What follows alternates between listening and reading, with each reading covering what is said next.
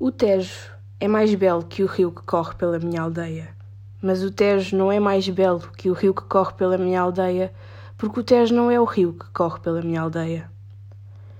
O Tejo tem grandes navios e navega nele ainda, para aqueles que veem em tudo o que lá não está, a memória das naus. O Tejo desce de Espanha e o Tejo entra no mar em Portugal. Toda a gente sabe disso, mas poucos sabem qual é o rio da minha aldeia e para onde ele vai e de onde ele vem. E por isso, porque pertence a menos gente, é mais livre e maior o rio da minha aldeia. Pelo Tejo vai-se para o mundo. Para além do Tejo, há a América e a fortuna daqueles que a encontram.